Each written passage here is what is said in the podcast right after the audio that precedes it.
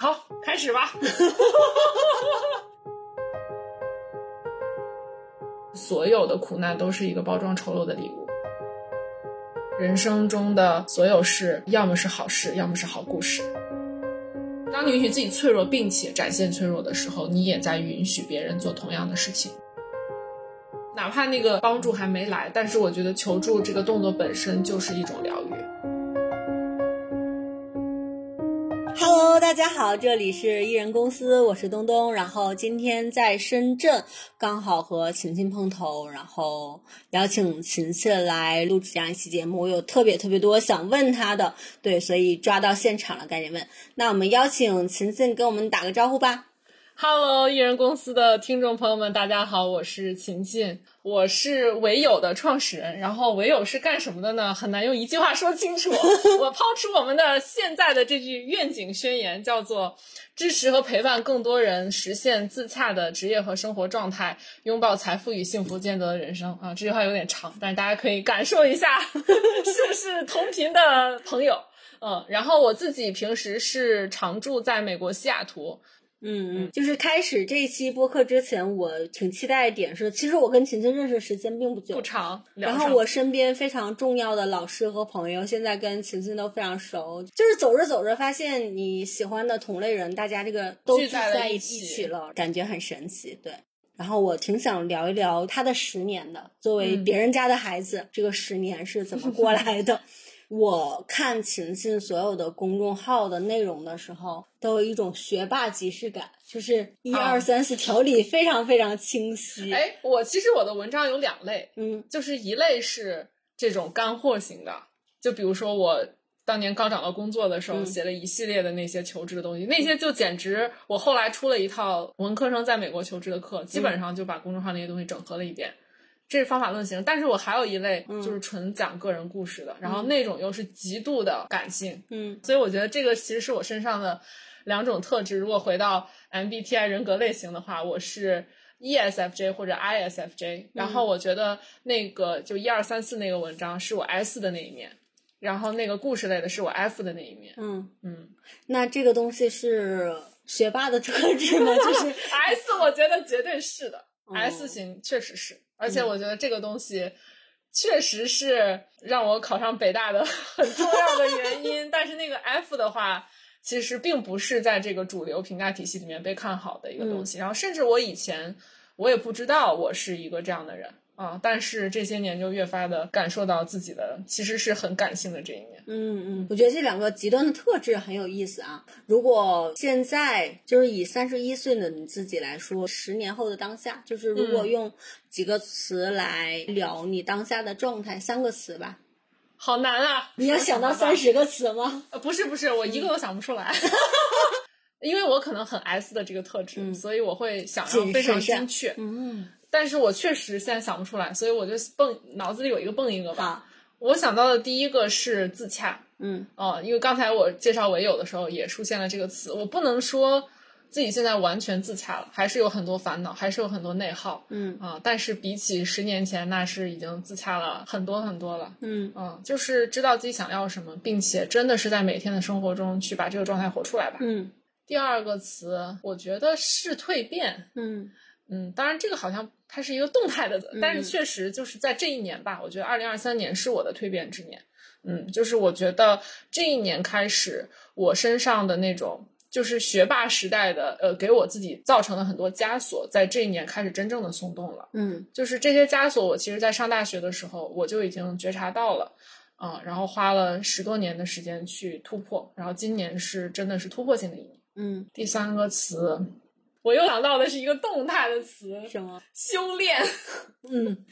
对，就还在修的过程当中。嗯，所以这是自洽，然后蜕变和修炼。对，我觉得自洽是当下的一种整体的状态。嗯，然后我今年蜕变之后达到了一个，或者说整个这一年是丰盛的一年。嗯，然后修炼就是我还在路上。嗯啊，这蜕变是一个阶段性的成果，修炼是未来的漫漫长路。果然是学霸的总结性发言。然后，那那就从你这三个词开始吧，就是从一个典型的别人家的孩子到今天现在这三个词，你觉得这一年发生了什么呢？嗯，这一年其实一开始的时候我也很自洽，我就记得我在一月的时候，我之前的一位教练给我发了一个，就应该是他给所有客户都准备的一个年末礼物，嗯就是可以问自己的十几个问题。然后我就把那十几个问题都回答了一遍，然后发了一篇公众号。然后那个时候我就觉得我找到了一种特别特别好的状态，我今年要大干一场，我准备好了、那种感觉。结果到二月份我就垮了，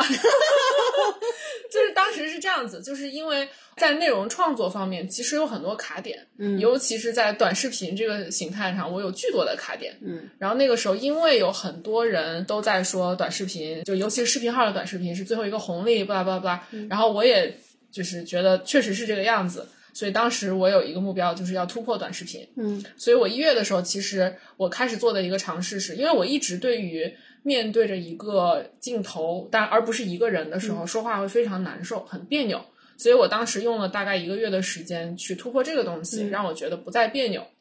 我当时以一周录三条视频的这个这个效率去先让自己适应这个东西，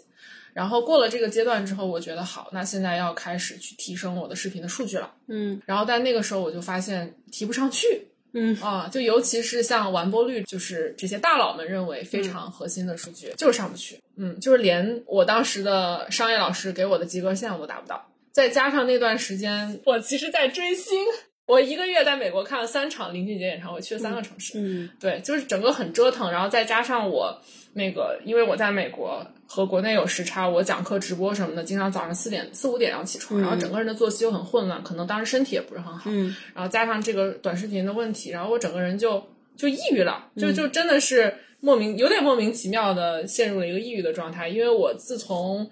一七年从我的上一次抑郁中走出来，我就没有再抑郁过了，就甚至中间出现一些非常大人生变故，我都没有抑郁。嗯然后在那个时间点，我就真的抑郁了，就我就有点觉得生活无望的那种感觉。嗯然后从那个时候，我就发现有很多我自己以为自己已经过了的坎儿，其实都没过。我的那些心智模式当中阻碍我的东西，它都在那儿。然后就在这个时候，就全部都爆发出来。然后当时非常痛苦，包括那个时候我们团队还在筹备四月份的那个峰会，嗯然后团队也给我下了任务，就让我写一篇文章，出一条视频，然后当时都弄不出来，就整个人就完全卡脖子那种感觉，嗯卡死。然后那个时候我就就是去求助，然后找了我的教练，嗯啊，然后就开始了这这场蜕变，就那个劲儿非常非常大。我大概是做了两次教练，然后整个把我对唯有的业务的一些思考，然后包括对团队，就全部给颠覆了。然后也是在那个之后，我后来又自己沉淀了一段时间，我决定停掉原来的社群业务，然后把团队改成项目制合作，就整个颠覆掉。我觉得自我价值感这个东西，我一直都不是太好。就是我觉得这个可能很多人他不能理解，就是你一个上了北大，然后 呃又又有了这么多好像耀眼的标签，为什么你其实是自我价值感偏低、嗯啊？但是确实是。然后我觉得是在这一年，我的自我价值感真正的开始能立住。嗯然后也因为这个东西，我在商业上开始拿到更大结果，就是我相信我之前，然后我才敢定价。你像我们以前，我们唯一的产品定价四百九十九，然后在这个之后，我开始就是能往上定了，最后出了万元级的产品啊什么的。嗯嗯。对，所以就包括我和金钱的关系，也是今年在在这个过程中，我我觉得也是一个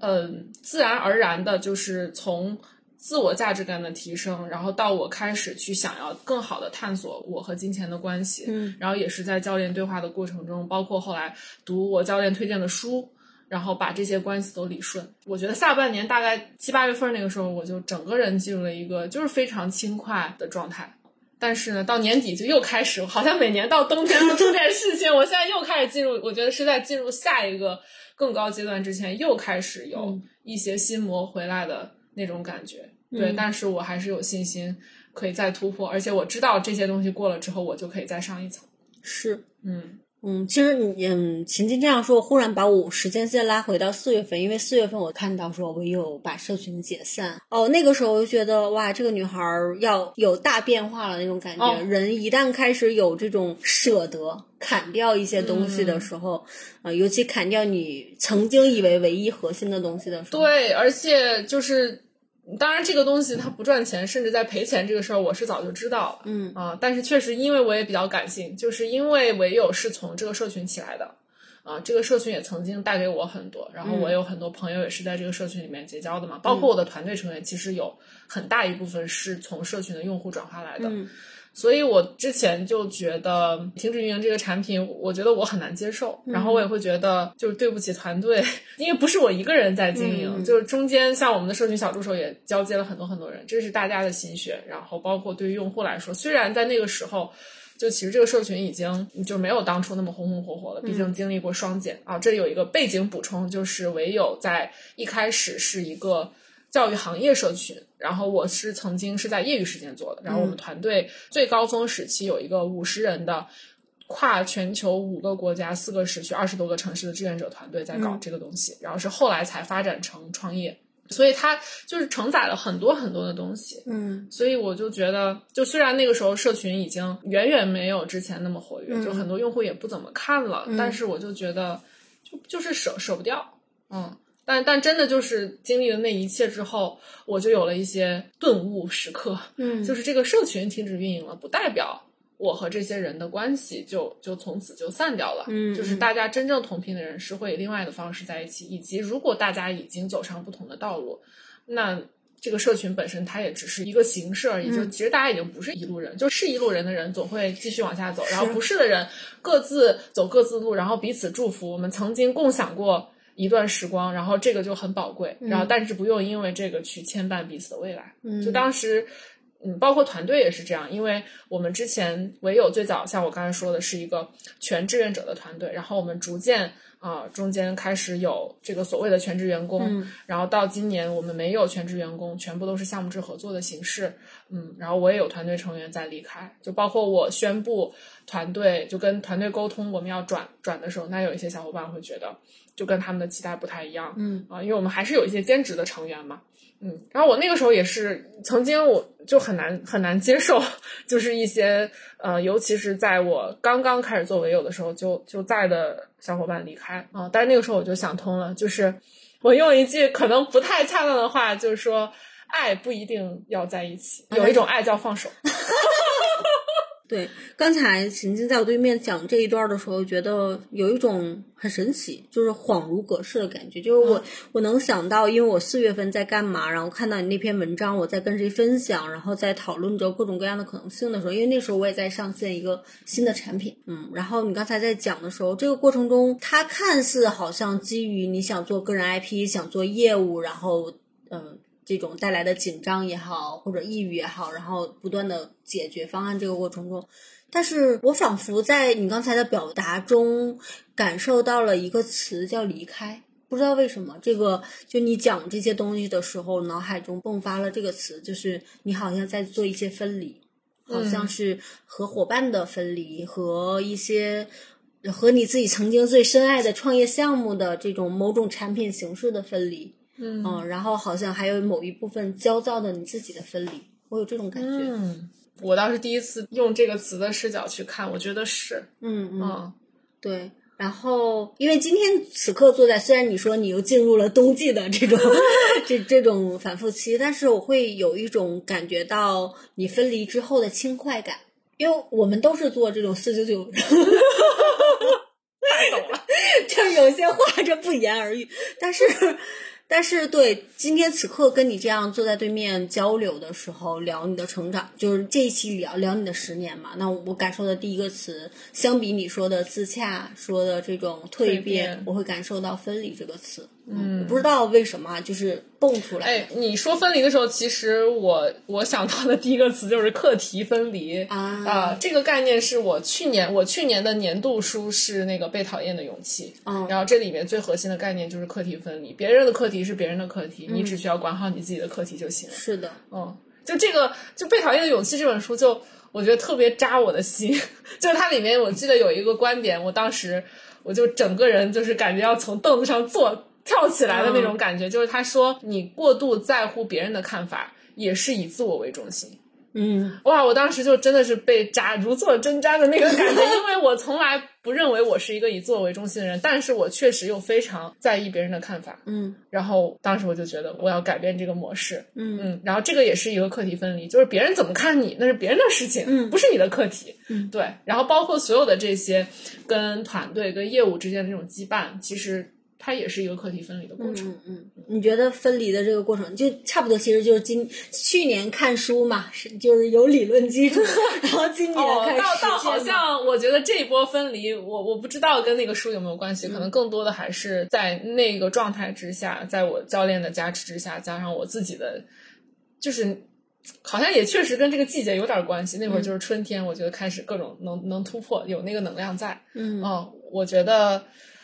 是我是在完成一个课题分离的过程，以及去收获、去拥有那种被讨厌的勇气吧。虽然现在还是，嗯，现在还是没有，非常诚实的说，还没有获得被讨厌的勇气，还是害怕被讨厌的嗯嗯，但是其实你在这一年其实还是往前走了很多很多，非常多。嗯嗯，嗯，那我们就这个部分留在第二期，就是商业的部分聊啊。今天还是我来聊你的个人成长，就是你给我线上的感觉和线下感觉其实整体是一致的。嗯，我也觉得是这样。对，就整体是一致的。然后包括刚才聊那几个词的时候，我发现你都选择了这种阶段性的词汇，它不是一个结论性的词汇。嗯，比如说你的自洽也是，比如说你春天的自洽和冬天的自洽其实是不一样的自洽，但是在那个当下你是自洽的。然后刚才聊到分离的那个词，我不知道为什么啊，就是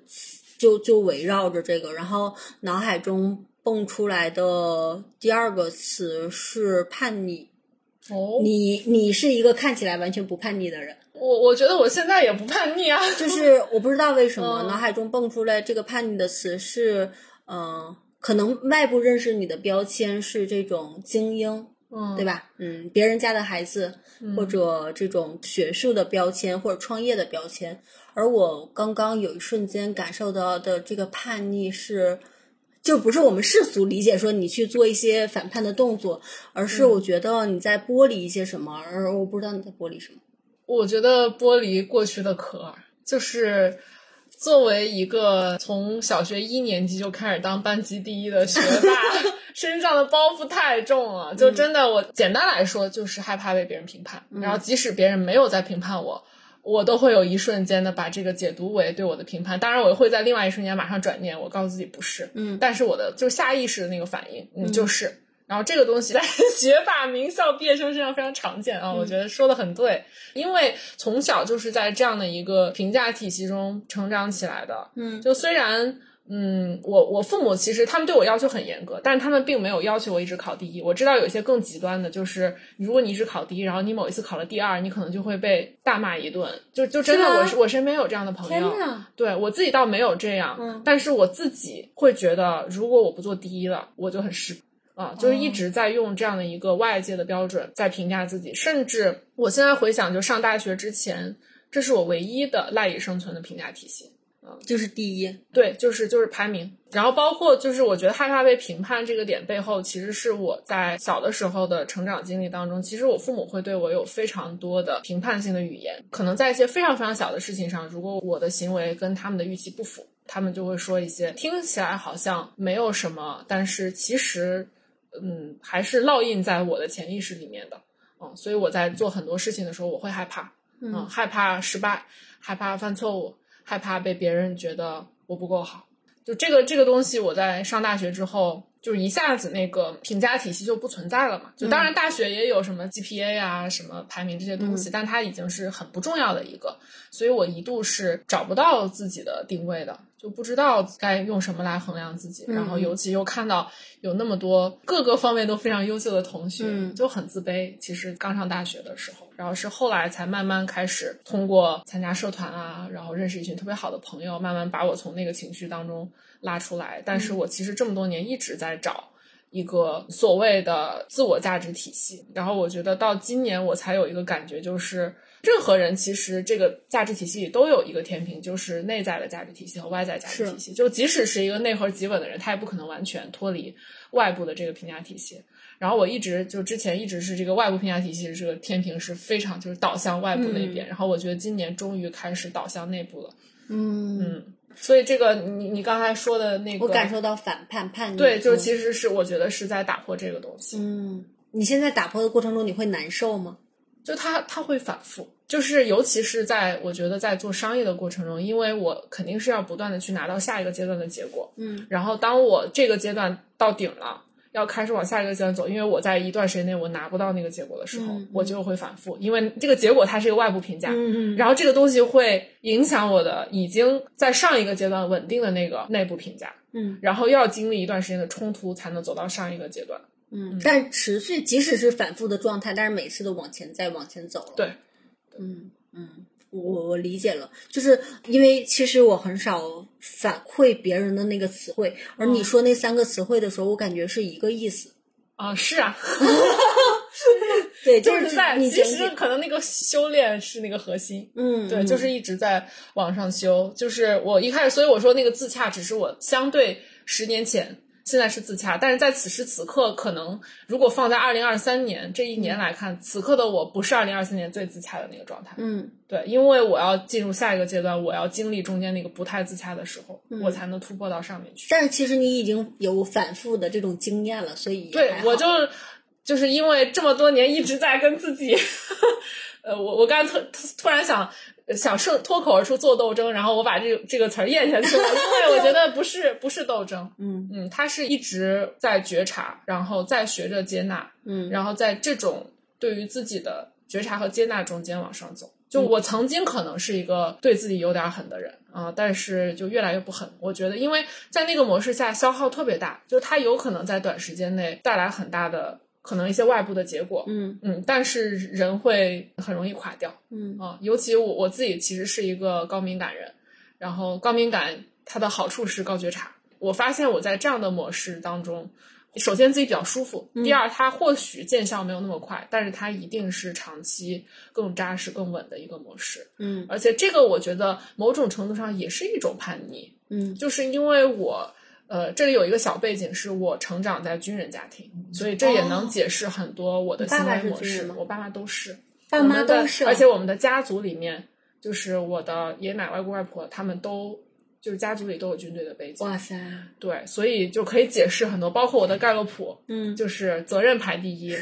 然后和谐排第二，纪律排第三，哦，这个就是纪律这么靠前，对，所以这个就是一个很典型。就我之前有一个朋友，他知道我是军队背景之后，他说：“哦，原来是这样，一 一下就理下理解解了。嗯对，就是我小的时候是在那样的一个严格训练，并且一犯错就会被小辫子抽的那种那种环境当中长大。但是我现在想用另外一种方式去重新养育我自己，嗯就是爱自己、接纳自己。这个是我小的时候没有过的，所以某种程度上，这也可以理解为一种叛逆。嗯嗯，你这个重新养育自己，现在这个词也很火啊。你觉得啊从什么时候开始的？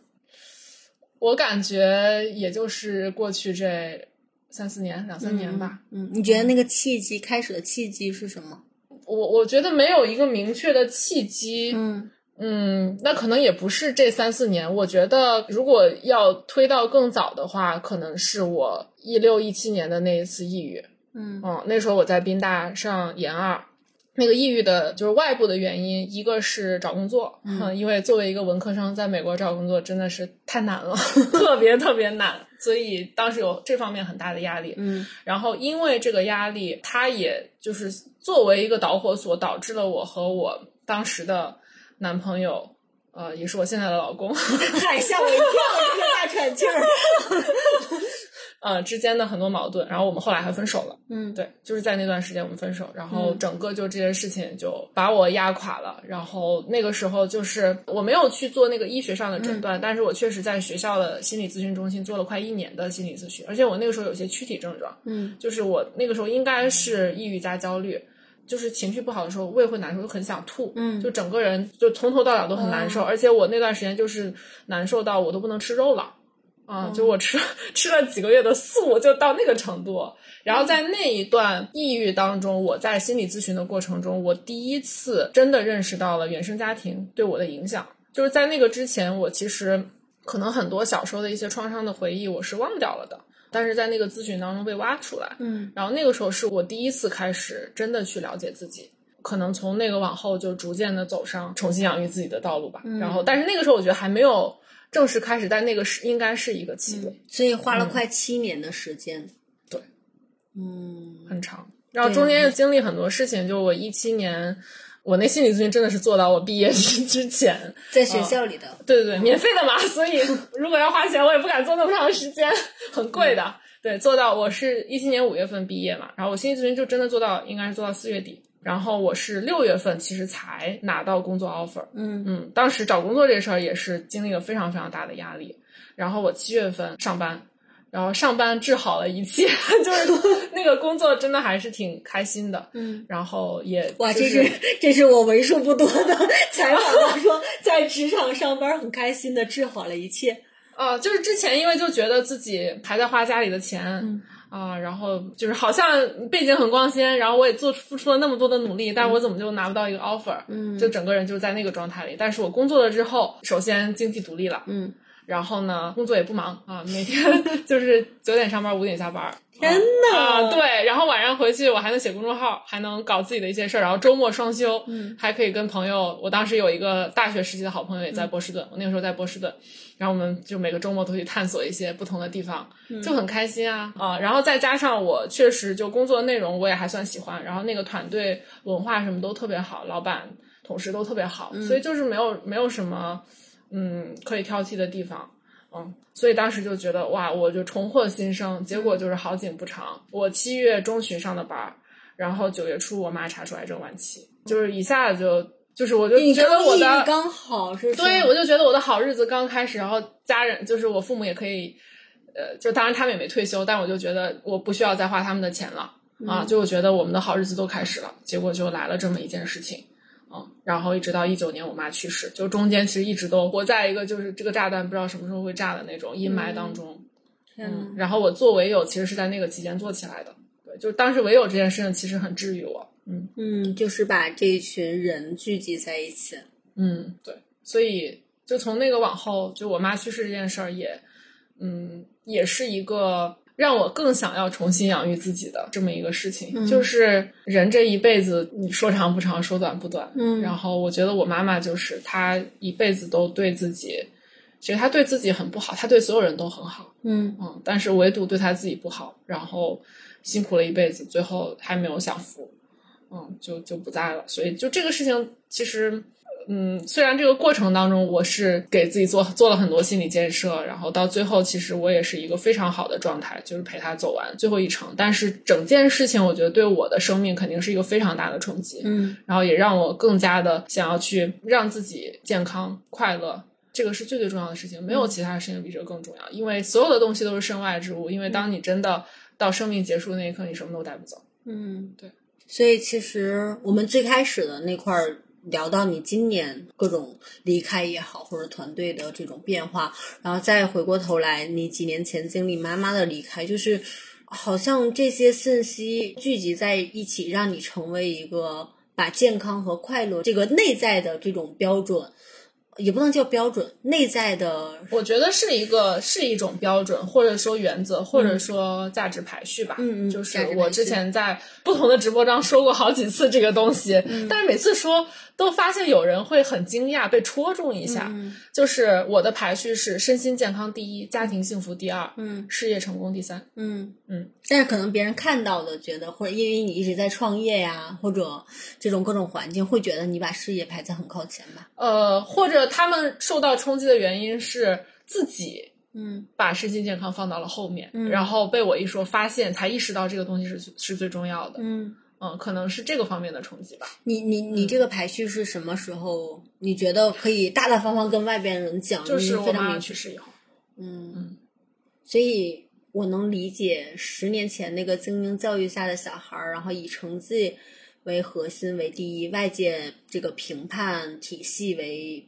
非常核心的要素发生了颠覆，其实是从这个时刻开始的。嗯，我觉得之前我也知道，身心健康非常重要，就包括我自己经历那些抑郁，包括我小的时候其实是一个身体特别差的小孩，就是一年能发三五次烧的那种，身板身板特差，所以其实我以前以前也一直很注意保养自己，就久病成医的那种啊。但是我觉得这个价值排序无比的坚定清晰，是在我妈去世之后。嗯，对，你这个好像也是当下你给我的感觉。就是当如果说琴琴，我问你，呃，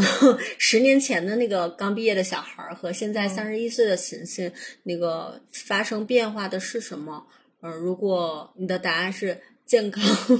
快乐，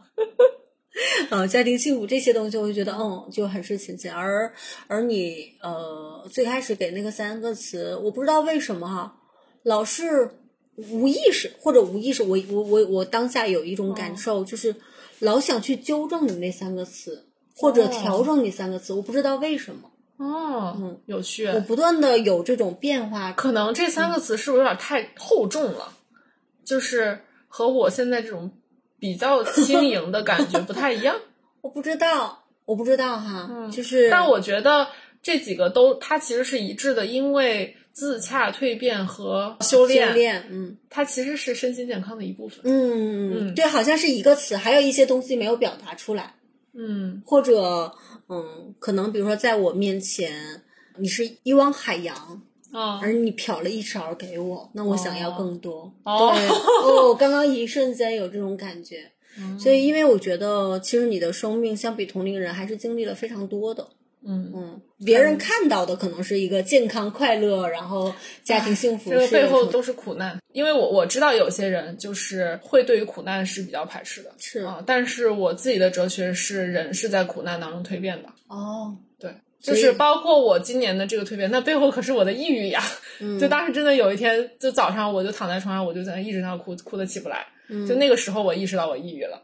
对，就是很多。真正深刻的成长是在这种事情中发生的。你不会觉得他妈的凭什么 我要比别人经历更多的苦难？你你不会这样想吗？呃，会呀。就是我，呃，当时我记得跟我的教练有一次聊完，我当时就聊完之后，我突然有了一些新的觉察，我就发了一些消息给他，然后他就开始对我大加赞美，就是说哇，你简直是天赋聪慧少女。嗯，然后我当时就说了一句。就是如果我真的天赋聪慧少女的话，为什么我要经历这些？为什么我要过得如此的 struggle？嗯，然后他就说：“那你想一想，为什么呀？就是这些所有的 struggle 背后是生命想要给你什么样的礼物？”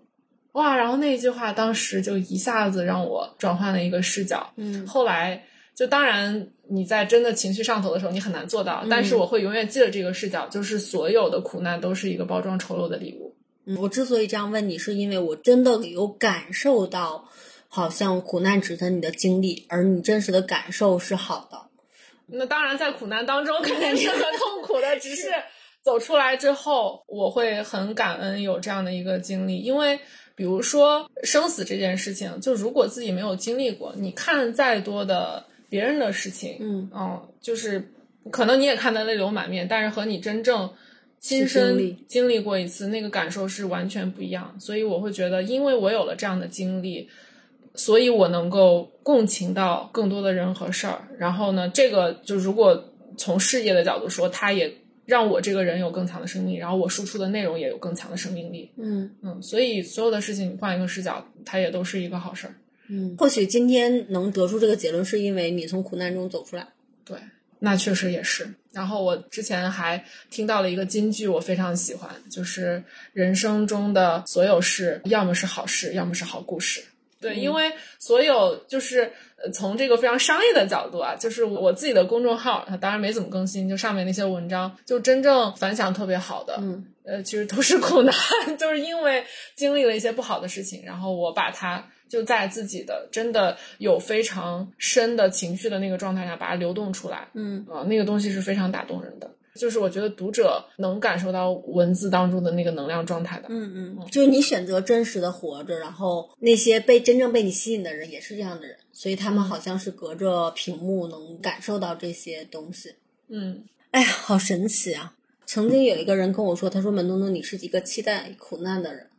再加一句话，他说：“嗯，因为任何苦难，你在我看来你都能穿越过去。但是我我我第一感受是愤怒，也是我嗯问你的那个问题：为什么我要比别人经历更多？嗯，我觉得是有这个愤怒的，就是即使我也相信能解决所有的问题，但是为什么我要比别人经历更多？这是第一点。然后刚才我问你，嗯然后第二点是有一次我说就说了你那句话，我说很多事情是包装丑陋的礼物，看你有没有勇气打开它。然后我一个非常熟的朋友他说，文东东有时候你过分积极了。哦，嗯，因为你有能力解决这些问题，所以就是你说出来的是这句话是鸡汤，也确实你也是这么做的，嗯。但是他说，处在苦难当中的人是不需要鸡汤的，嗯。所以其实我挺想跟沈子聊这一点的，就是你觉得为什么这个世界上有那么多的苦难，而有人能穿越，有人不能穿越？那个背后的东西到底是什么？哇，这个好深刻。就是我其实有时候会害怕自己过分积极，但我内心当中是这样。我遇到，比如说我今天遇到这个事儿，我肯定是唧唧赖赖的哭，哭完之后我肯定是要想解决它。然后我前任就说：“我说门东东看起来永远风雨飘摇的，但是里面很坚固，外面看起来风雨飘摇的。而这些东西、这些话，或者从小到大听到身边人这些，嗯，这些评价也好，哈，嗯嗯，我确实相信了他，以及今天无论遇到什么，我确实我也觉得我能解决掉他。真的，只要摸一摸脑袋还在，我这个事儿就能解决，我一点儿也不夸张，真的。哎，我我反而我觉得这么来说的话，我没有你这么积极。嗯，我是因为从里面出来了，我才能说出这样的话。但是我在其中的时候，我也觉得可能这个坎儿我过不了。哦，对，我会这么觉得。嗯，而且我觉得也是在这些年训练出来的自己的一个能力，就是就是接纳。嗯嗯，这个其实特别特别难，因为人在深陷泥潭中的时候，你本能的反应就是想扑腾。嗯嗯，但是你真的让自己沉下去，嗯我觉得是也是一种能力。我觉得今年我某种程度上也练出来了，真的让自己能够下坠的一个能力。嗯，就因为允许自己趴着不动是吗？对，而且我发现我学会了这个允许之后，我也更能允许别人了。哦，是这样。对，然后回到刚才你那个问题，就是为什么有的人可以穿越，有的人不能穿越？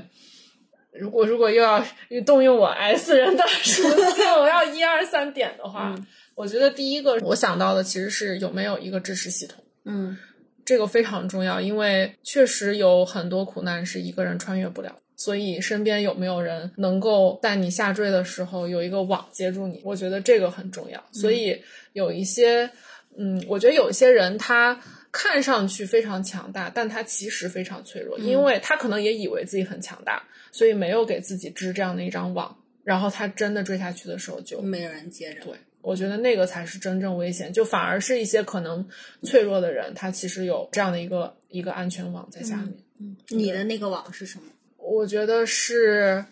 伴侣、嗯朋友，我我都没有说家人，因为我感觉家人好像没有在我的安全网上面。嗯对，我觉得是是伴侣和一些非常亲密的朋友。嗯然后以及我觉得在这里我自己，我我我也必须要觉得我自己其实也是那个网的一部分，因为我在每一次下坠的时候，我都会求救。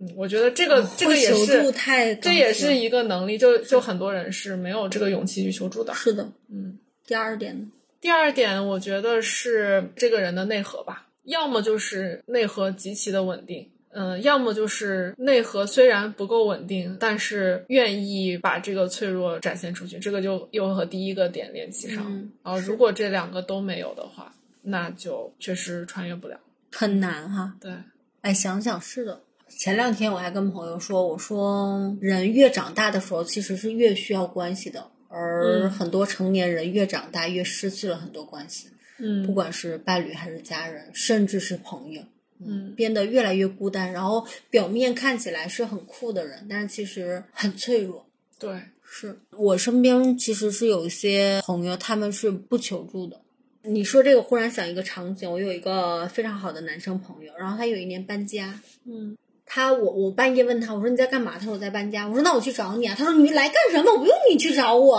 然后我我就还是打车去了。嗯然后我陪他搬了一宿的家，从十二点一直收收拾到早上六七点。嗯，我很能非常直接的感受到，他说你来干嘛？我说我就要去那个拉扯之后，我真正出现在他眼前，他的惊喜。我觉得人生可能需要一些这样的时刻。你觉得，哎，我我不需要任何人，或者没有任何人能兜住我，而这个人忽然出现在你眼前。嗯嗯，就是你刚才这样说的时候，忽然想起了很多这样场景。而之所以我能成为这个人，是我在很多次把别人推开的时候，我有亲密的朋友都站过来了。所以忽然回应了刚才那个我说为什么我觉得我能永远穿越苦难，好像是因为这一点，嗯，这个安全感。你还有把别人推开的，我从来不推开。是吗？哦我是一个，我其实是一个，就是更那什么的人们，弄弄我，我我要来爱你，我说不要，是不要沾老子，我不需要。但是其实可能别人真正站我面前的时候，我就会哭成狗。我是这种形式，但是确实因为有一些朋友知道这一点，所以他会坚定的站在你面前，然后一次一次的，就是可能就像很多人第一次被接受拥抱的时候，就会身体是麻木的，但你每次你的朋友都过来非常热情的拥抱你，慢慢的你会发现你也学会回应了。嗯。这个点就回应你刚才说那个网以及张开怀抱这件事情吧。嗯所以可能也没有什么实际的方法。你此刻，比如说很多人遇到的苦难也大相径庭，非常不一样。对，那可能如果啊，你尝试去织一个那个网，嗯尝试向外求助一次，当然你也不不可能所有的求助都是有效的，但至少求助比不求助好。嗯。哦，我刚才想，我觉得这个网里还得加一个，就是专业支持。我觉得这个也很重要，就是比如说心理咨询师或者教练这样的角色，因为我都做过嘛。嗯嗯，就是毕竟，嗯，家人朋友可能真的为你好，但是他未必能够给到你你最需要的，就确实有可能是好心办错事儿。对，所以在必要的时候付费去找专业的人来支持自己也很重要。嗯嗯，是，我也做了五年的咨询。嗯所以我觉得这个形式确实是很重要的。那琴琴，你刚才我们聊了一些所谓的关键词或一些故事，那从一个二十一岁的你到三十一岁你这十年当中，你觉得你有哪些遗憾吗？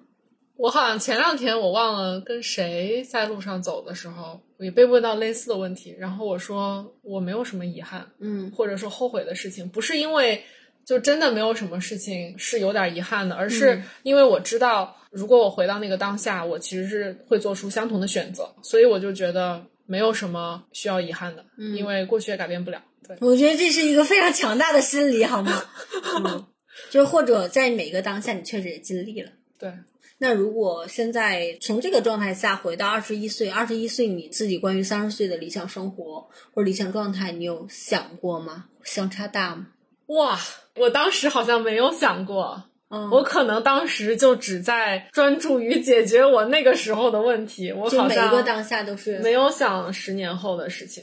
包括我现在也没有去想四十岁时候的事儿。哎，你留在美国的时候，不是你规划出来的吗？嗯、那个事情是这样子，我是我本来是没有打算出国的，就是我是一个真的很传统的那种，我觉得就是最主流的呃保研，嗯然后甚至当时也在家人的影响下考虑过，那我要不就考公务员什么的，但哦，你是后来想过这条路？啊，对，就是因为完全没有职业规划的意识啊，在那个时候，嗯所以就是听家人的嘛，就从小都是听家人的嘛。然后在那个时候自己还没觉醒的时候，也是，嗯啊，那家人说就是公务员或者老师，就女孩子嘛，就大家可能大部分中国家长都会这么说嘛。然后我也是一样的，所以那个时候完全，嗯，没想过出国这件事儿。然后后来是有一个契机，是我大三的时候，嗯、跟着一个实践团去台湾、嗯做了一个社会实践，然后那个是我第一次出中国大陆，嗯就是我到了那个地方，我发现那儿的人环境很不一样，也也有可能是我们接触的那群人吧，就他们我觉得是特别自在的那种状态，然后给我非常大的冲击。嗯然后是因为那件事情，我觉得我应该走出去看一看。其实，在那之前，我是一个我觉得眼界挺狭窄的一个人吧，可以这么说。那次是我第一次走出去，然后我意识到。我需要去看更大的世界，我需要让这个环境来浸润，来改变我。就如果我一直在我以前待的环境里面，我是很难改变的。对，那个时候我就开始想要给自己松绑，其实是从那次开始。哦，对，然后我后来就是那个时候已经是大三的寒假了，就一般准备出国的人，可能大一就开始考什么 GRE、托福，然后我那个时候才开始，而且我一开始没打算去美国，嗯啊、我一开始还想着去欧洲，我也不知道当时就就是也都不了解嘛，就是瞎想。然后大概是到四月份的时候，就那个学期都快过完了，然后我才决定要去美国。然后才开始准备 GRE、托福什么的。嗯，所以 就准备的非常非常晚，然后因为准备的很晚，然后又考不出来分儿，嗯然后又不想让自己太折腾太累。所以我决定 gap 一年，然后 gap 那一年是我觉得真的开始在职业上开始有一些真正的积累，开始嗯。真的去想未来要干什么。但是我留在美国这件事的原因也非常简单，就是当时的男朋友非常坚定的要留在美国，然后所以我就想，那行吧，那我也留一下试试看吧。但我知道难度很大，嗯。嗯，但最后就是因为有这样的一个很清晰的目标，所以我在去了美国之后就疯狂实习，嗯。疯狂兼职，然后刷简历，然后最后就留下来。虽然那个时候我俩分手了，但是我当时自己是这么想的，就是虽然分手了，我我可以回去，对吧？但是呢，留在美国这个事儿，就是我只有这一次机会。嗯啊，因为作为留学生，我们在毕业之后是有一个一年的实习签证，嗯然后，但是如果你毕业之后回国的话，这个这个东西就没有了。你想再回来就非常非常难，嗯就一一般都是利用这个时间，然后找工作，然后让公司给你办工作签证嘛。所以我想回国随时可以回，但是留在美国只有这一次机会，嗯所以我就觉得，那我就既然已经做了这么多准备，那我还是背水一战吧。嗯，对，所以最后就留下来了。明白。所以其实我能这样理解，今天坐在我对面这个三十一岁的秦晋，不是二十一岁规划出来的。不是，我觉得我我那个时候打死都不会想到我会创业，就是我们整个大家族里面没有一个经商的。所以你还是第一个创业的。啊，对啊，就是大部分都在体制内，嗯，嗯，所以我这个从这个角度也是离经叛道了。对呀、这个你们家族的叛逆者。嗯嗯，那那刚才有一个信息是说，就是一个是去台湾嘛，嗯，另外一个就是你 gap 了一年。我觉得我那 gap 就不能算是 gap，、就是我在那年其实就只是在呃本科和研究生中间空了一年，就很多我们大部分的国内的学生就是呃都会直接读研嘛，嗯。然后我是选择空了一年，但我那年其实没在休息，没有在旅行，我其实是在工作，一边打工，然后一边考试，然后一边准备申请。嗯。啊，然后申请完之后就抑郁了，就是我每次都是这样子，就是一个事儿完了，然后觉得新的生活开始，然后夸叽一下，哦，就是因为前一阵子用力过猛，对，嗯，然后忽然松下来的时候，就对那个神对经就对对对对对，天呐，所以你每次抑郁其实都是因为就是之前太用力了。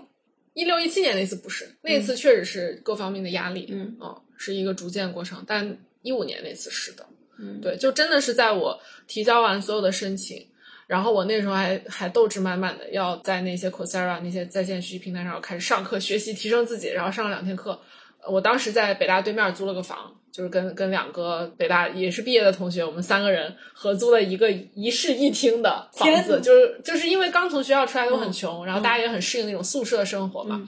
就就过一个天桥，然后就到那个小院儿里面，就是一个很很老的那种房子，房租还挺贵。我就记得我那天还在学校自习，我借了学学妹的那个校园卡，然后能够进出学校什么的。嗯我就自习完，然后走过那个天桥，回到那个院子里，我突然一下子就崩溃，然后我就蹲在地上开始哭，哭了好久。然后那个时候我就突然觉得，我这一切努力是为了啥？就是最后我在那个申请的文书当中写了那么多宏图大志，对吧？嗯什么改变中国教育，巴拉巴拉。但是我最后我想到，我无非追求的就是一个能给我办工作签证的工作。嗯然后我当时一下就觉得有一种信念感崩塌的感觉，嗯，然后就垮掉了。对，就就现在想想也觉得挺挺神奇的，就我为什么会因为这个事情就直接抑郁掉？而且那次还蛮严重的，也是到后来有一段时间就是每天在床上哭几个小时都起不来那种。所以好像我们今天这场这十年的这个对谈当中，好像抑郁是一个非常频繁出现的词汇，啊阶段就抑郁性的出了三次，对，嗯然后都都讲过了。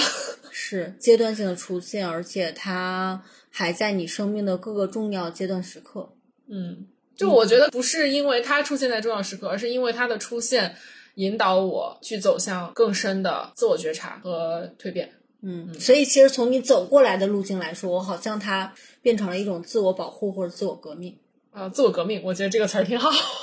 嗯，但我觉得我一五年那次，那一次好像没有给我带来什么特别大的突破，就是从我觉得内在成长这个方面，但是我学会了一些能把自己从痛苦中拉出来的一些方法。嗯我也是在那个时候，我我发现身边有一群能够给自己支持的朋友，非常重要。就那次我是完全没有看心理咨询，因为当时就是从学校出来就毕业了，然后呢又没有一个正式工作，我当时是做的兼职，所以我是没有保险的。嗯，然后看不起心理咨询，所以当时就完全自救。然后自救很重要的一个就是我决定自救的那一天，我就写了一个东西发在朋友圈，嗯。嗯，就是说我我抑郁了，然后我打算呃做哪些哪些调整，然后比如说我我想要把我的这个导致我抑郁的一些东西都切断，然后我想要比如说每天就做做饭，就做一些自己喜欢的事情，然后如果大家想要陪我的话，欢迎你们来联系我。哇，我就真的很会求助哎，对，而且我当时就，而且很快，就大概就是当天一两天内，就有约我爬山的朋友，约我打球的朋友，约我吃饭的朋友，然后或者来我家跟我一起 做饭的朋友，就很快。然后加上我自己，就真的那个时候，我觉得我必须得这样，不然我要死了。对，然后我就放下所有的那些负能量源，然后开始就不对自己有任何要求，就就想干嘛干嘛。嗯然后恢复的非常快，就就是在那个瞬间来临的时候，我就已经就是触底反弹了。然后我大概其实花了两周的时间，我就不再是那种天天哭的状态。一个月之后，我就又开始想找活干了，嗯，就很快。哇，你你这个忽然想起来，二零年的冬天，然后那年我过得非常的惨，然后看了一部剧，一个韩剧叫《海岸村恰恰恰》。嗯嗯，然后他就讲的一个男孩，就是经历了职业上的一些就是人生的重创，然后回到一个村里面，然后他还是抑郁状态，然后一个老奶奶经常做饭给他吃，然后有一个非常经典台词，就是那个奶奶快去世了，然后写信给他说：“植树啊，吃了奶奶做的饭就走出家门吧，每个人还是要活在人群中的。”嗯。哦，我就那个一个冬天，因为那个剧就哭了很久。你刚才讲的时候，发现是这样的：当人在一个非常差的状态，第一，你要活在人群当中，而不是把自己缩缩在壳里面，任自己肆意的这种痛苦；第二个就是，好像真的吃了自己做的饭也好，还要回到这些日常当中，嗯然后跟真实的人产生交流和互动。对，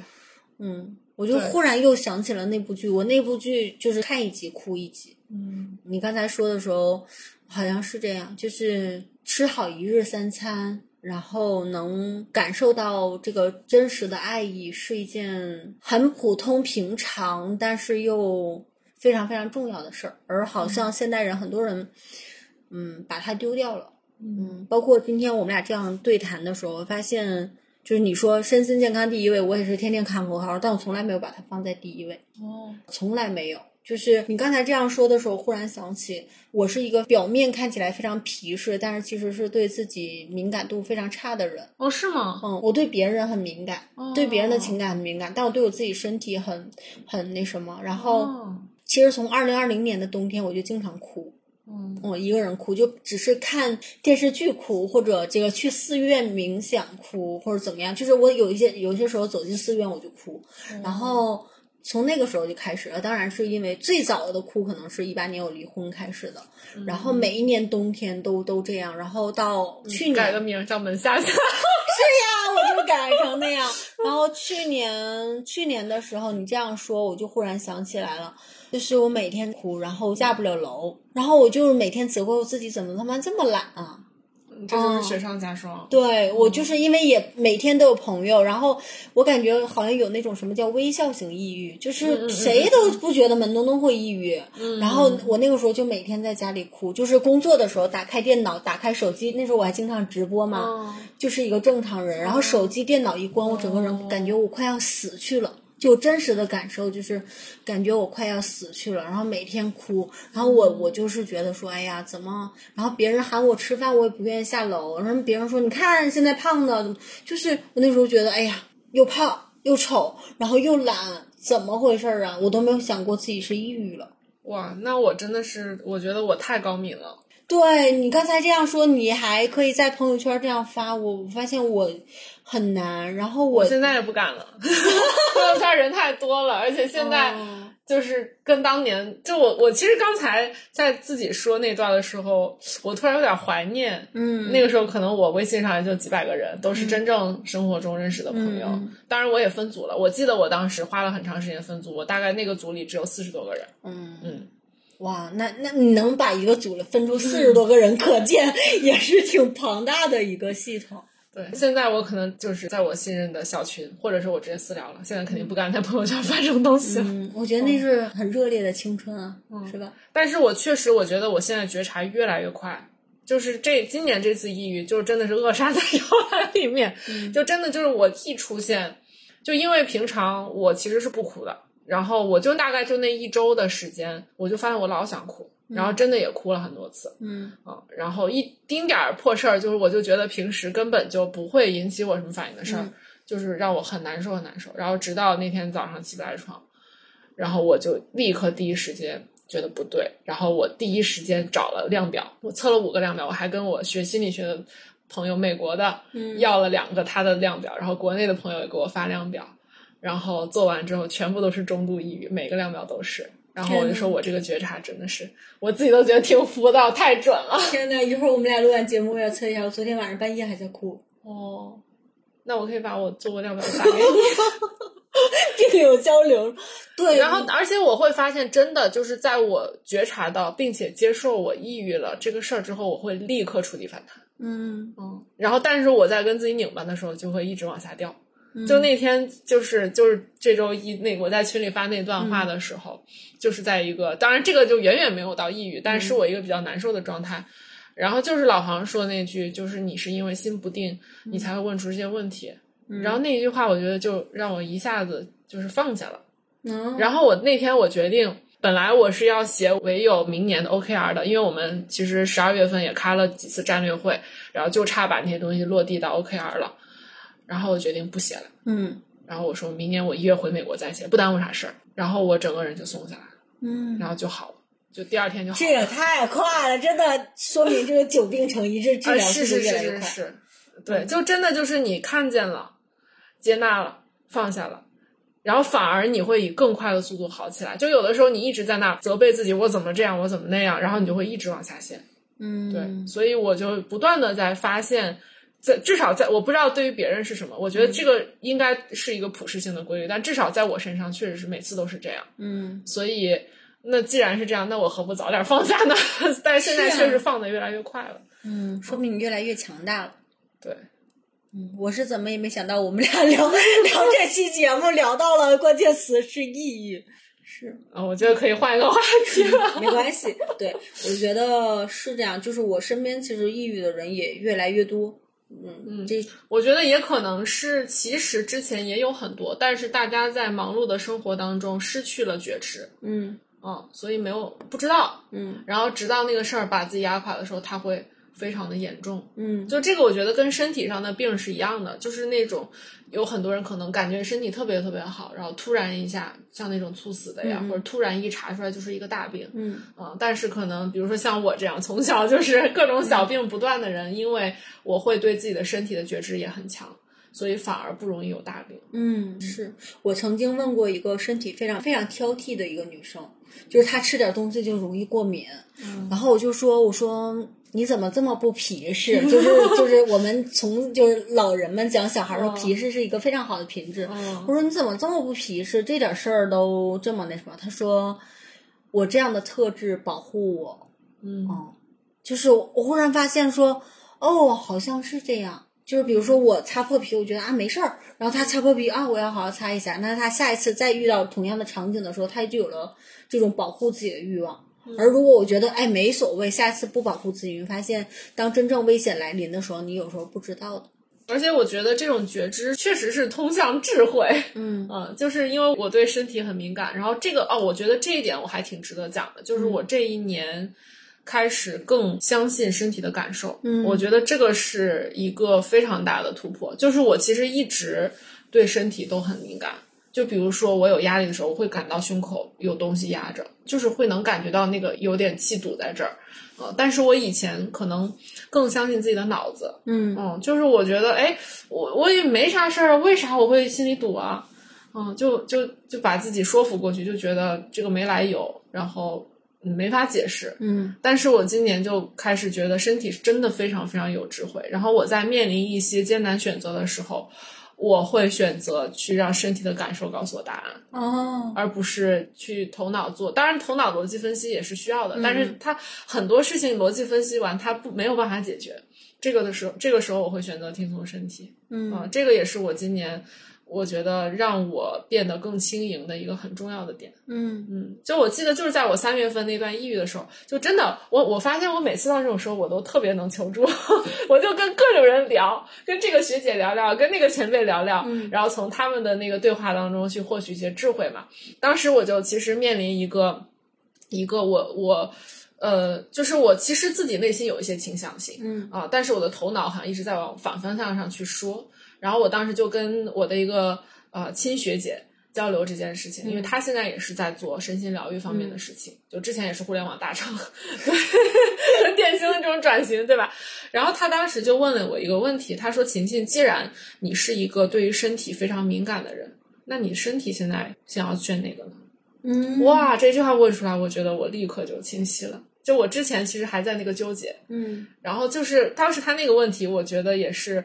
对我后来的影响很深啊。就是我每次面临这种纠结的时候，我去感受我的身体在哪个选择下是舒服的，嗯更舒服的，嗯我就选那个。选了之后对了吗？对，嗯，然后就算不对，也没啥后悔的。是身体了。嗯 嗯嗯，就是我觉得琴琴其实这十年还是经历了非常多，虽然她一直笑嘻嘻的这样的表达哈，但我觉得因为呃，不管她公开象限的表达一些文章，还是今天的表达也好，那我自己是万万没有想到我们俩聊的主题到最后会变成抑郁，但我觉得很好。我以前是非常害怕展示脆弱的，我也不想让别人知道我不好。哦，我想到了，这个点也是从抑郁当中来的，就是一六一七年那段时间，我当时还做一些冥想，在我当时的学术导师，就我也跟他聊过这事儿，然后他就推荐我做冥想，那时候我是第一次接触冥想，然后包括好像看了一些视频吧，反正也是各种身边的人推荐，就说你看这个可能会感觉好一些，嗯。然后那个时候我接触到了那个 Brene Brown，啊、是美国的一个应该是心理学家，嗯。然后他有一个非常著名的 TED 演讲，标题就叫做《The Power of Vulnerability》，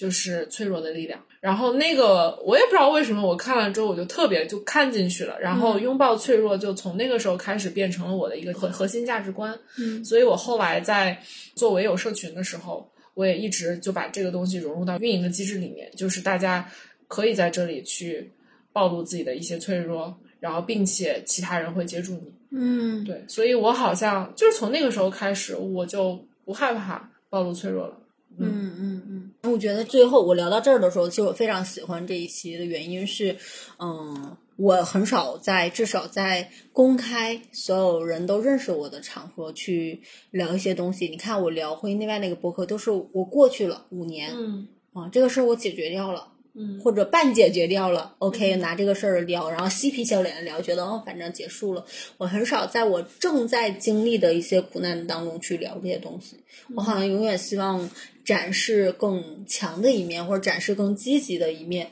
而今天这期播客聊的时候，发现有一个很重要的觉察，我以及我观察到某一部分人是恐弱的。嗯。那个弱不是说这个人真正弱，而是我，比如说我正在生病的时候，我是责备自己的，就是我害怕告诉别人我今天生病了，我今天胖了，就是好像很很不愿意来聊这些，而聊这些本身就是一种求助。嗯。嗯，今天跟你这样对而且我觉得这个求助过程，就是哪怕那个帮助还没来，但是我觉得求助这个动作本身就是一种疗愈。嗯，我都是就是解决完这个事儿，然后看似云淡风轻的聊这个，然后可能你非常亲密的朋友会很心疼你。我好像很多时候都收到的是这样的讯息，而不是我正在经历这件事儿。我说啊，我今天要死了，你帮帮我。从很少这种，对，所以我觉得今天我们来聊这一期挺有意义的一点是，如果听这期播客的朋友，不管你现在是在转型期或者在创业期，就是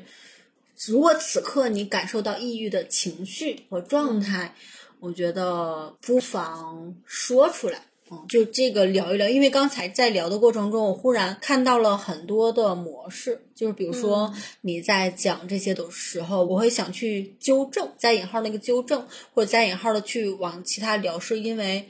嗯，比如说你讲你妈妈或者什么，我会想转移，嗯。我，会我我会害怕勾起你不开心的东西。然后有一段儿就是你讲你妈妈那段儿前后，我就发现我不会主持了，因为我害怕哦，我也不太敢讲，所以你看我也没展开，对吧？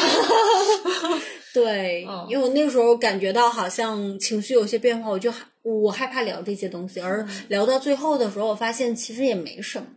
就是尤其你你讲一次又一次的经历抑郁这件事情，而且每次解决它的速度越来越快，或者觉察到它越来越快的时候，我发现好像这也是一种练习。对，嗯而且我真的觉得，就是这样的经历本身，它非常有意义的原因在于，它会告诉别人，you are not alone。嗯，就是不是只有你在经历这些，就是这个也是我看那个就刚刚我说的那个脆弱的力量那个演讲，中间有一句话非常有力量，就我在很多场合引用过无数次，就是 When you allow yourself to be vulnerable, you are allowing others to do the same。翻译过来就是，当你允许自己脆弱并且展现脆弱的时候，你也在允许别人做同样的事情。嗯对，然后我是一次一次的在我自己去分享我的脆弱的过程中，我收到外界这样的反馈，就是比如说我前两天刚发了一条朋友圈儿，呃，大概意思就是我其实最近又陷入了一些自我怀疑的状态嘛，就是在通往下一个阶段之前。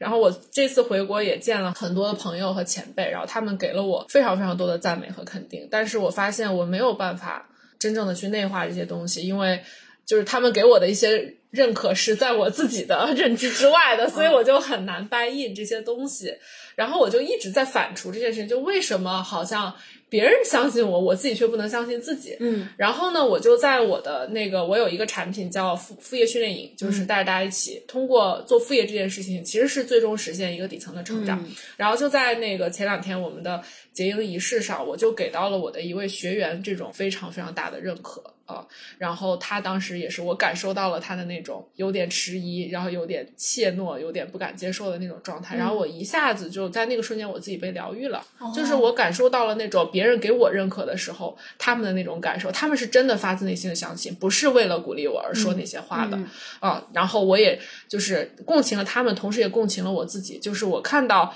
就是我的一个学员他是这样，然后我就知道，那我自己要真的去内化这些外界的认可，需要时间。我要给自己更多的时间，更多的耐心，更多的允许，更多的爱。然后我就把这个，当时我那天晚上已经很晚了，我作为一个早睡党，我就因为这件事情我就很激动，我就在那个学员群里面把我的这段心路历程发到了群里。这个其实是我的暴露暴露脆弱，因为他们就是虽然我我真的觉得我已经暴露了很多脆弱，但是在可能我的这些用户眼里，我还是一个很强大的人，是一个很自信的人。但是我告诉他们，其实我的自我价值感已经提高了很多，但其实还在还需要进一步去让他更强大。就是我还是对自己有很多怀疑，然后他们就会说哇，就原来你也会这样。嗯然后包括还有一个女孩就私信我说，就是他他看哭了。嗯然后他就感受到不孤独，因为他可能之前以为只有他是这样的。哦对，然后我是因为这样的一条私信，我决定把这个东西整理，就是整理的文字更像样一点，然后发了朋友圈。结果那条朋友圈巨多点赞，就很多人就是说感受到很强大的力量。就这只是一个最近最近刚刚前两天刚发生的事情，所以也是这样的事情让我更加的愿意去分享这些脆弱面。然后可能甚至我现在有勇气，在我仍然在那个痛苦当中的时候，我就可以去谈论。嗯，而不是要等必须等到它过去以后。就像我当时三月份那次抑郁的时候，我就是在我测测完抑郁之后，因为我我当时还在每周做直播嘛，然后一场那个对谈直播，一场个人分享，然后个人分享我就说讲啥，我就讲抑郁吧，嗯我当时还没出来呢，然后我就讲了，然后那个直播也是就是很多人说被治愈，嗯嗯。所以我就是因为这样的经历，让我更加有勇气去做这样的事情。然后我也感受到，就是在这个过程中，我治愈了别人，也治愈了我自己。嗯，所以不一定非得你赚到钱了，你走出了抑郁了，然后你怎么样了，解决了某个问题，再来说这件事情才能给别人带来力量，而是在你面对这件事情本身的时候，就能传递出这种力量。对，哇，很重要的一刻。好，我我真的我再次说，我就是怎么也没有想到，这是艺人公司。所所以 你你你想到了，你想预设的是啥？嗯，我预设可能会聊一聊你的 gap，嗯，聊一聊你的爱情，哦，聊爱情也可以啊。是对，可能在我觉得的爱情还是很重，对我来说是因为我把家庭幸福放在第二，嗯啊，所以这个也是我很重要的嗯一个课题。所以其实晴晴今天讲身心健康第一位，然后家庭幸福第二位，事业发展第三位，好像她现在就是这样活的。而刚才我们反复聊的抑郁这个过程，好像不断的再让你重新再进行这样的排序，是不是？嗯，就是越来越坚定。嗯嗯嗯，我觉得这个排序是从我当下的价值观，我觉得是很向往，但是我完全没有做到，且倒过来的 就是事业是排第都一位的。都没有没有没有什么好不好，就是适适合自己当下状态的，对就是最好的。是的，就是如果你此刻把事业排在第一位，我觉得也很棒，嗯对会获得很多你想要的内在外在。我有的时候就觉得我好像在过于年轻的时候过上了一个 好像是 可能四十五岁以后人的一个价值排序。那你接纳吗？接纳嗯啊、因为我自己就是这样啊，就是因为我也亲身感受到了，当我身心健康不好的时候，我的事业根本也做不了啊。嗯，是这样，就是真正踩过这个坑，身心真的不健康，你会发现它跟事业是息息相关的。或许在年轻的时候，你可以为了拼事业损失掉一定的身心健康，但是其实随着年龄偏大，你会发现很多人又回来补这个功课。啊、我就是我都不想牺牲，我一点儿都不想牺牲，因为我知道未来总是要补回来的。那我为什么不现在就注意，让我未来不用支付那个更昂贵的代价？嗯嗯但我觉得这个道理真的是，可能是要自己身边的人经历，就是看到，就要么是自己经历，要么是自己身边的非常亲近的人，呃，有这样经历之后，你才会真的内化到自己心里。嗯，就是因为我们都说什么身体健康是一，其他都是零，嗯呃这个道理大家都懂，但是真正做到的。嗯对，就还是得经历点事儿。对，因为前两天娜娜在帮我做二零二四的年度规划嘛，嗯，然后她说你都把身心健康排在第一位了，然后你付出了什么实际行动？你怎么分配你的精力的？我说那就事业百分之六十吧，身心健康占百分之三十吧，然后百分之十谈恋爱。娜娜说你不是身心健康第一位吗？我说我还是一个冲事业的年龄呢。她说你不是身心健康第一位，为什么这个精力分配是这样的？我到现在也没有想哎想，懂。我是觉得这件事情它不用分开看，哎，它不需要按这个比例来看，它是你觉得一体的。我怎么回答娜娜的？我说。嗯一天是二十四个小时，我花一个小时在身心健康，那他百分之三十的精力，我可能花三个小时好好吃饭、好好睡觉、好好那个锻炼身体，还不够吗？然后娜娜就你怎么看？我我是觉得它首先是可以整合的，嗯，然后如果你你刚刚在说这个时间的时候，我突然在脑子里算了一笔账，我嗯发现我还真是超过百分之五十的时间。在身心健康上吗？对啊，我睡觉八个小时、嗯。啊，其实我在床上可能是八个半，嗯，嗯，然后每天自己做饭吃饭，嗯，这个要花我觉得三个小时。天呐，对，呃，当当然并不是所有饭都是我做啊，嗯。但但是 呃差不多三个小时，然后运动，嗯，差不多快一个小时。嗯然后我其实因为我九月份去了那个内观中心，闭关了十天，嗯，然后那个之后，其实我有一阵子在坚持每天一个小时的冥想，天呐，但是我后来就没没坚持下来，我回去打算再减回来，所以这加起来超过十二小时啦。天呐，所以那确确实实在时间分配上你绝对超过超过了啊！嗯对对对对对。哦，然后我工作可能一天也差不多就八个小时吧。嗯嗯我刚才本来想说这个不需要分比例来看，但是我一想，哎，我自己的比例好像也是这样啊。但是好像家庭幸福上没花太多时间，但可能确实是因为很幸福了，呃不太需要花吧。就是储蓄足够，是吧？啊，当然你看每天一起吃饭，这个本来就是了，然后一起睡觉，所以其实所有的身心健康，然后一起运动。所以，哦然后周末一起爬山，所以其实同时在经营这两件事儿。是的，嗯哦，所以你也让我得出一个结论：谈恋爱不是一个浪费时间的事情。嗯，好的吧，好的吧。嗯，那我们这一期差不多就聊到这儿。我真的，我好像是第五次说了，我万万没有想到，在音公司这个播客 花这么长的时哎间。，我觉得这个我必须要扣题一下，嗯就是我在一周之前把我的视频号改名了。嗯，叫啊，啥？我之前叫琴琴聊职业成长，嗯，我现在叫琴琴生活方式创业。我觉得这个名儿简直太符合我的状态了。嗯，好的，嗯那我们马上聊第二期，聊一聊如何生活方式创业。好的，那我们这一期播客就到这里了。嗯，就是真的是朋友间的闲聊，然后放在艺人公司这个 节目，我觉得意义很大。我不一定有第二个嘉宾愿意在这个节目里去聊一聊抑郁这件事情了，我也不一定回应嘉宾这个主题了啊。如果听到这一期播客的朋友，你此刻面临着职业的转型或者。呃，生活的变化就是无所谓，你会发现，至少即使我们没有给出什么答案，嗯，帮助你走出所谓的抑郁情绪，或者解决你现实生活中的问题，但至少听到这期播客的时候，希望你知道你不是一个人。嗯嗯，好的，那我们这一期播客就到这里了，谢谢琴琴，谢谢大家，谢谢东东的问题和反馈，我觉得真的非常能激发更深度的对话。好的，你的天赋，